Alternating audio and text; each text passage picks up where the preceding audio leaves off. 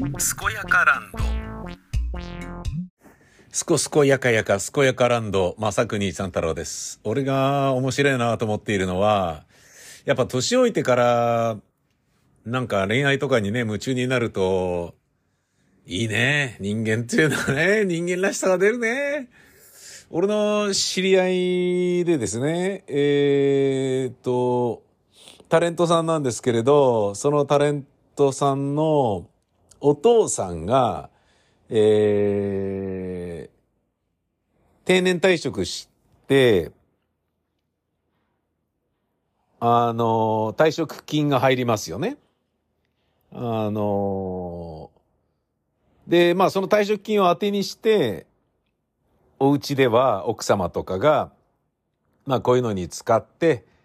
えー、家の修繕したりして、老後は穏やかに過ごせるでしょうね、なんていうことを、まあ、あのー、思っていたらしいんですけれど、定年退職した後に、その、退職金を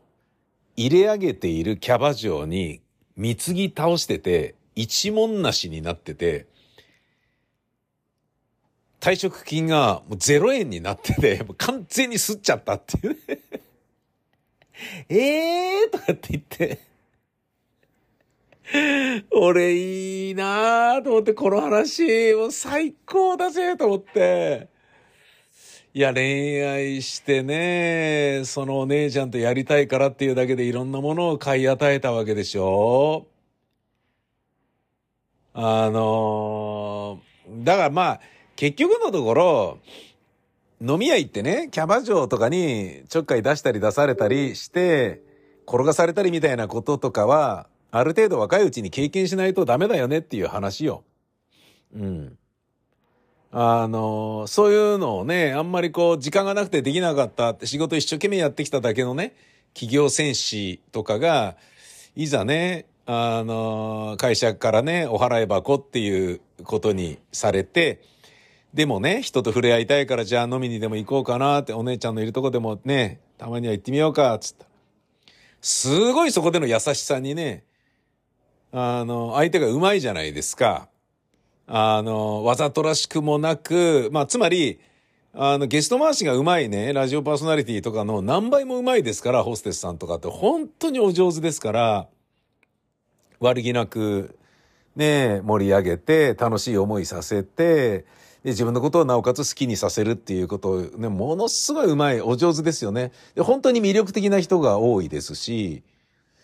で、そのね、人から好かれるのが好きだし、人を気持ちよくさせるのがトークでね、トークで人を気持ちよくさせるのが好きな人もホステスさんの中にはいらっしゃるから、でそれでね、結構なお金儲かるわけだから、そんなのね、ラジオパーソナリティとかやるよりは格段にね、上がりがいいことは間違いないんだよ。うん。しかも自分の好きな時に行きゃいいしさ。ねえしかもラジオパーソナリティみたいにね、公人になるわけでもないからなんかね、叩かれたりとか余計なこととかね。まあまあ、多少はね、人気キャバ嬢になりあるだろうけれど、そういうね、つまり、まあ、蛇の道は蛇。えー、海線山線のですね、えー、キャバ嬢さんにお年寄りがね、今まで仕事ばっかしてたお年寄りが叶うわけがないんですよね。そういうことで言うと、そうやってね、だ多分その人はね、おっぱい一つ触らないまま取られちゃったんじゃないのみたいな感じだし、あの感じなんじゃないのかなっていうふうのも思うし、で、僕は散々ね、女遊びもね、もうやりまくっていたと思われた、あのね、TBS ラジオにいたね、池田さんもね、あの、紫ちんちんのね、紫ちんちんっていうの、別にあの、自分で言ってたんですよ。自分でね、その、なんだっけな、性病かなんかなった時に、あの、まあ、チンコ紫になっちゃったりとかして大変なんだよね、みたいな話を、合コン、なんか、お医者さん、あ、違う。違うな、なんか、そう、紫になっちゃってたんだけど、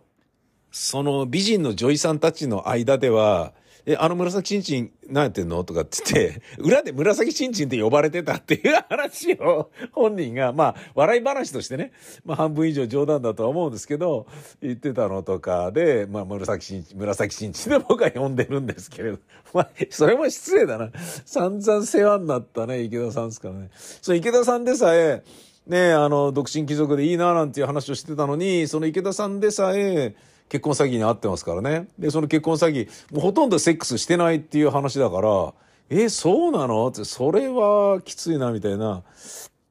で、なんかね、うまいんでしょうね、やっぱりね、そういう人たちはね。で、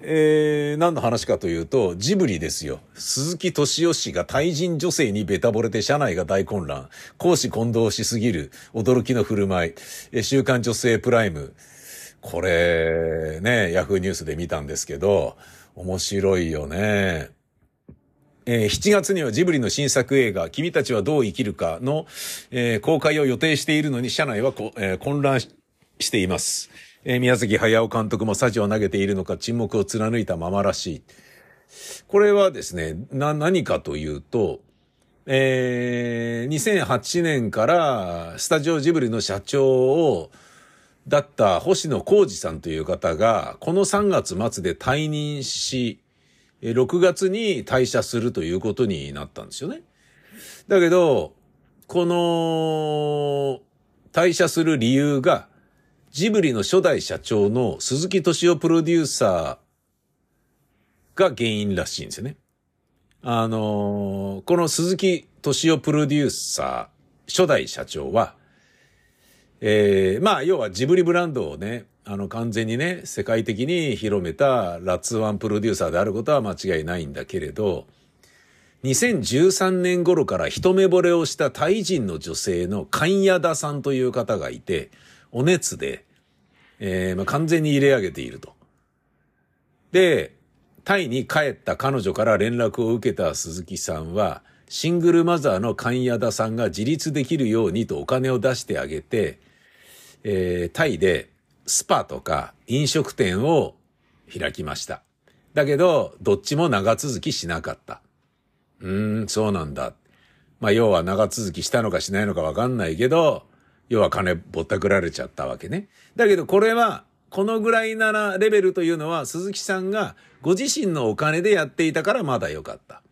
だから少しずつ会社の金も、えー、そこに突っ込むような感じになってきたと。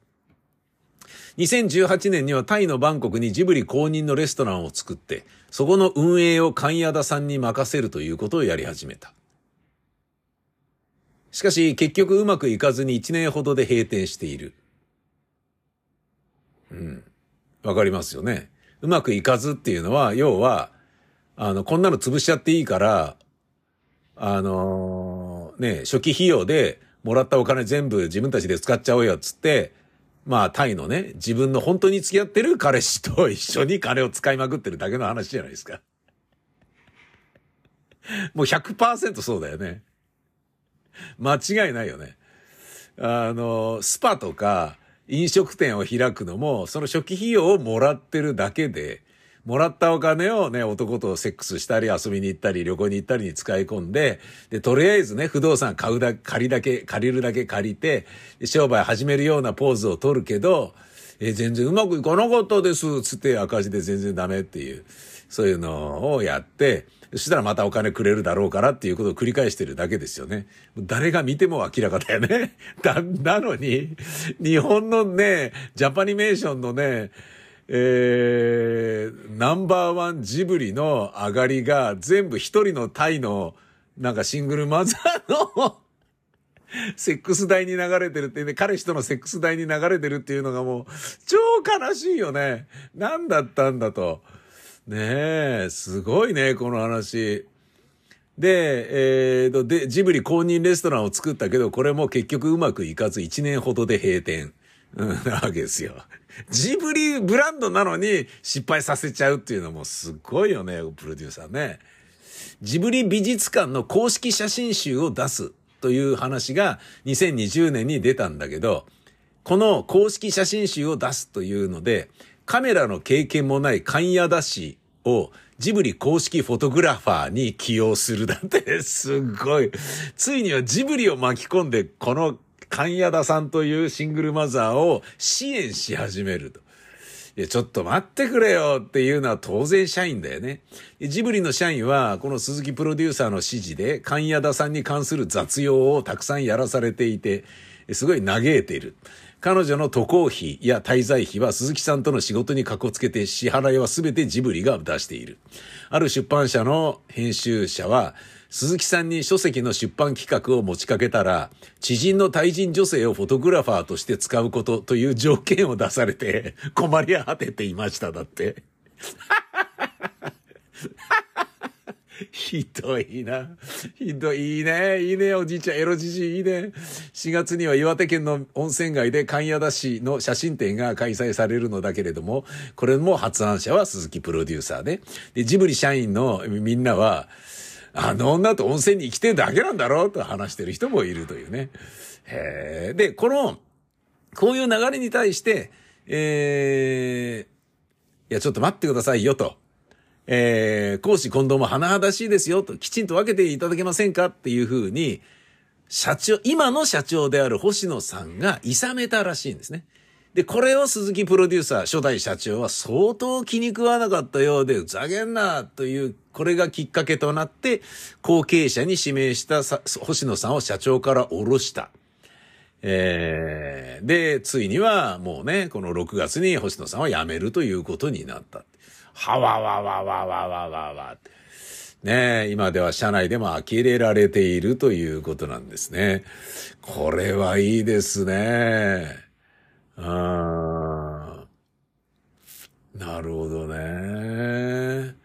すっげえな。で、写真あり。ナイスバディの対人女性に熱を上げる鈴木敏夫、デレデレぶりがわかる一枚。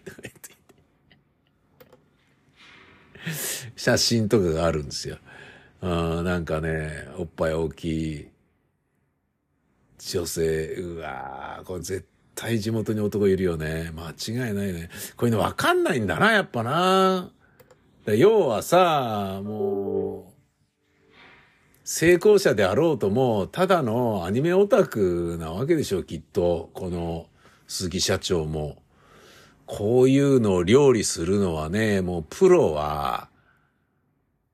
あの、赤子の手をひねるほど簡単な話だろうからさ、やられちゃったよね。で、ジブリの上がりがこれから全部ね、そのタイの一人の女性に持ってかれるっていう、それをこれから見続けなければいけないわけですよ、我々は。星野社長が辞めたとなると。これはもうどうしようもねえな宮崎駿もね、別にビジネスの才覚があるとは思えないから、なあとね、人心掌握術とかもね、あんのかないのかなんだかだってもう全然わかんないからさ、才能だけで人がついてくるってね、もう哲学と才能と、えー、実績で十分、ね、人はね、ついてくるだろうけれど、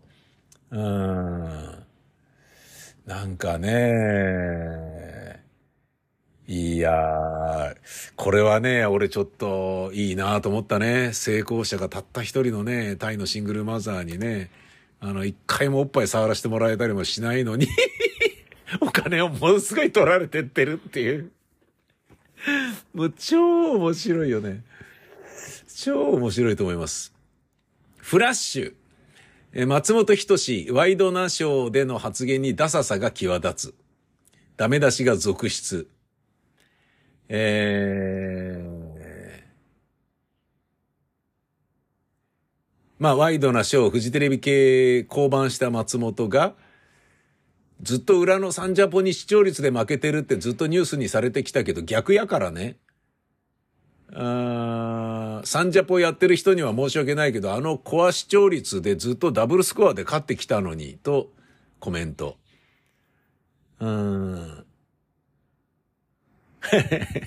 これを受けて、サンデージャポンでは、MC 爆笑問題太田が、今週からコア視聴率を上げていきましょう、と出演者はあり、そうしないと裏で何を言われるかわからないんで、とカメラ目線で呼びかけた。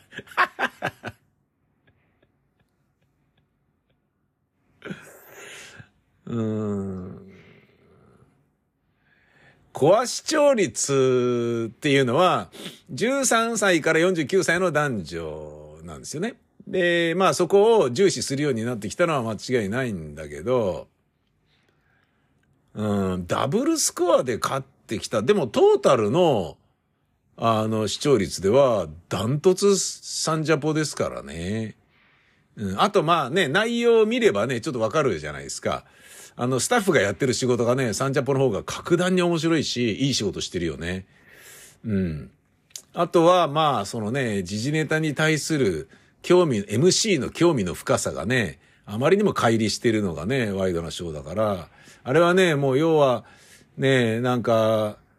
神様、仏様、ダウンタウン様っていう感じで、いいからお願いしますみたいな感じでね、頼まれてやってんだろうな、みたいなね、こととか、ね、透けて見えるような番組でね、本人がやりたくてやってるわけではないだろうことは明らかだし、見ようっていう気持ちになんないもんね。何にも面白くないもんね。と、俺は思うんですけどね。うん。サンジャポはね、僕別にその爆笑問題は特別好きじゃないし、どちらかというとね、そういうこともやめた方がいいんじゃないかなみたいな、ね、残念な要素もね、すごい目立ってきている最近だけれど、うん、なんかね、あの、やっぱスタッフがいい仕事してるっていうイメージが、すごい強いよね、サンジャポはね。うん。でね、あんないいスタッフにね、恵まれてやってるのに、それでね、あの、TBS ラジオのね、あの、スタッフとも一緒に仕事できるっていうのがね、すごいなと思って、やっぱタレントさんってね、ほんとすごい、振り幅広いよね。うん。えー、まあ、広告代理店が CM 枠を売るために参考しているもので、ワイドなショーとサンジャポのどちらが CM でたくさん商品を売っているかという数字に近いもの。で、番組そのものの人気とは関係ないし、サンジャポの方が多くの視聴者に見られているという事実は、まるで変わりませんと。そうだね。うん。まあ、やっぱそうなんだろうね。負けてるっていうことが、抑え、ね、こらえきれなかったんでしょうね。劣等感がね。叶わなかったっていうことなんだろう。まあ、敗北宣言ってことですからね。うん。まっちゃんのあのコメントはお点。えー、コアおじさんなるあだ名まで付けられてしまっているだって。なるほどね。ダウンタウンの松本人志さんのことをコアおじさんと言っているという。コアおじさんね。はあ、面白いね。サンジャポの方もコア視聴率の低さが課題であることは十分認識しているはず。若年層を意識して藤田ニコルをはじめとしたギャルモデル、YouTuber、インフルエンサー、グラビアアイドルを積極的に起用しているのも様々な視聴者層を取り込もうとしているからでしょう。うーん、なるほどね。うん。まあ、まあこれとかね、あと、スッキリのペンギン池騒動謝罪も火に油でね、えー、冒頭一人だけ頭を下げない加藤浩二の態度が悪すぎるとかっていうようなね、話とかね、うん、なんか、どうでもいい話がやっぱテレビは多いな。うん。なんかね、もう全部、はいはいっていう話だから、でもこういうのみんなやっぱ好きなんだなうん俺はね、もうどう見ても、ジブリのなんか、シングルマザーに日本のみんながね、ジブリ大好きでね、家族ぐるみでいっぱいお金を突っ込んだ上がりが全部たった一人のね、あの、タイ人のシングルマザーのところにね、集中して流れ、注がれてるっていうことがもう面白くてしょうがないよ。おいいね。そういうエロじじいに俺もなりたいなぁなれそうにないからな。